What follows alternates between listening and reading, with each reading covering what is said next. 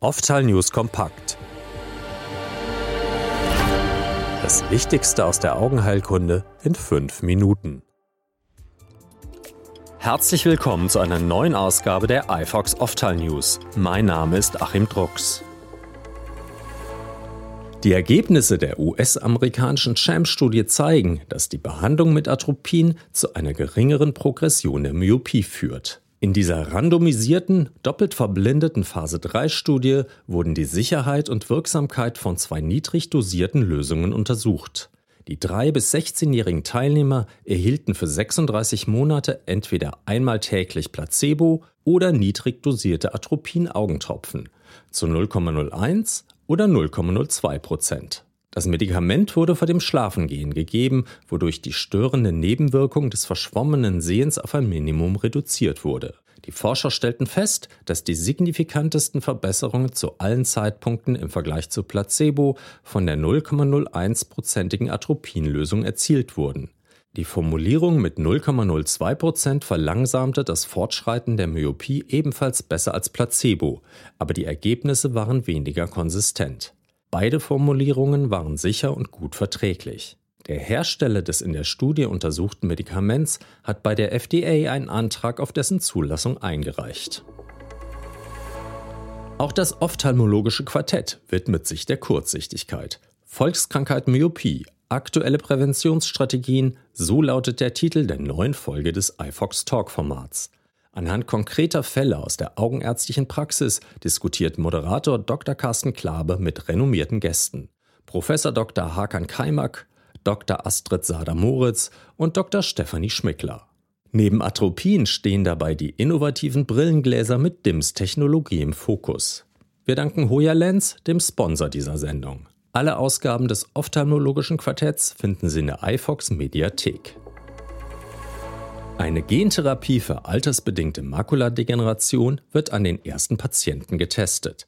An der klinischen Studie des renommierten Moran Eye Centers in Utah arbeiten auch zwei Wissenschaftler aus Deutschland mit, Dr. Monika Fleckenstein und Dr. Steffen Schmitz-Falkenberg. Die Gentherapie, die in die Makula injiziert wird, ist auf Menschen mit der häufigsten Form der AMD zugeschnitten. Sie wird durch Mutationen im Gen für den Komplementfaktor H, CFH, auf Chromosom 1 verursacht. Mit Hilfe viraler Vektoren führt die Gentherapie dem Auge eine modifizierte Version von CFH zu. In der Phase 1 Studie wird die Sicherheit des Medikaments an neun AMD-Patienten untersucht, die ihre Sehkraft bereits verloren haben. Medizinprodukte auf den europäischen Markt zu bringen oder dort zu halten, ist mit der Medical Device Regulation MDR deutlich aufwendiger geworden.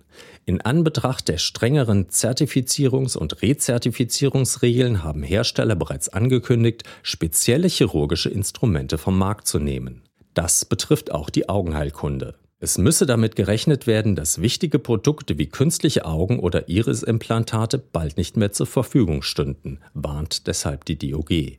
Bei der Umsetzung der MDR müsse daher dringend nachgebessert werden. Eine Verlängerung der Übergangsfrist allein reiche nicht. DOG-Generalsekretär Professor Klaus Kursiven befürchtet eine deutliche Verteuerung, oft sogar einen Wegfall von Produkten, ganzen Produktlinien oder Behandlungsmethoden. Dies würde den therapeutischen Spielraum in der Augenheilkunde deutlich einschränken. Blinde Menschen könnten eines Tages wieder sehen.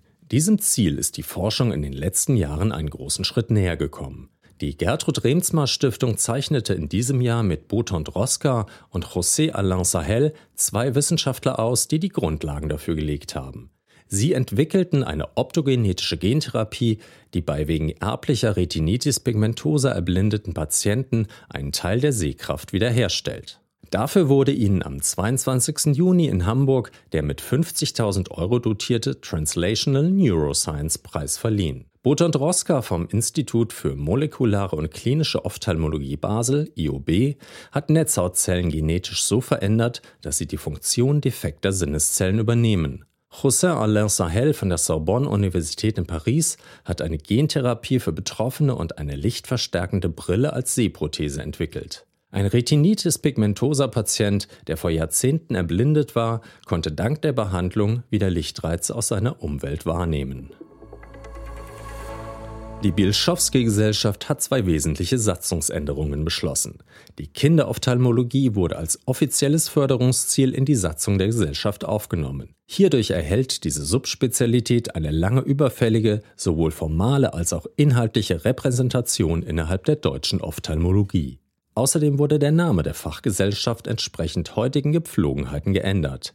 In Gesellschaft für Strabologie, Neuroophthalmologie und Kinderophthalmologie kurz GSNK.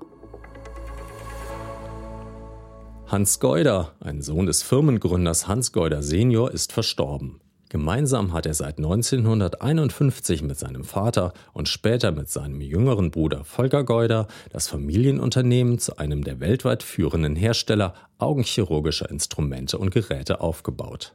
Hans Geuder hat über viele Jahre zusammen mit seinem Bruder die Geuder AG in einer Vorstandsposition geführt und ist danach in den Aufsichtsrat gewechselt.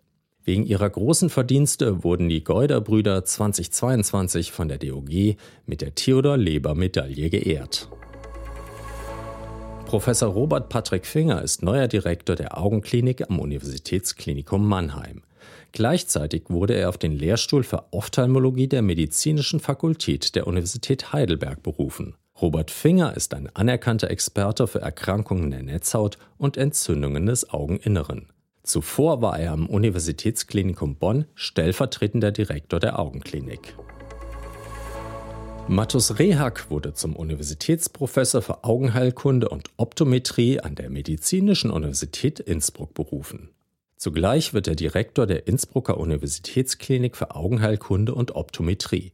Zuletzt leitete der gebürtige Slowake die Augenklinik am Universitätsklinikum Gießen. Ein Schwerpunkt seiner wissenschaftlichen Tätigkeit sind Gefäßerkrankungen der Netzhaut. Seit 2020 leitet er die multizentrische Corala-2-Studie. Ihr Ziel ist es, die Behandlung eines Zentralvenenverschlusses im Auge zu verbessern. Die ausführlichen Artikel zu den Themen dieser Folge finden Sie auf ifox.com.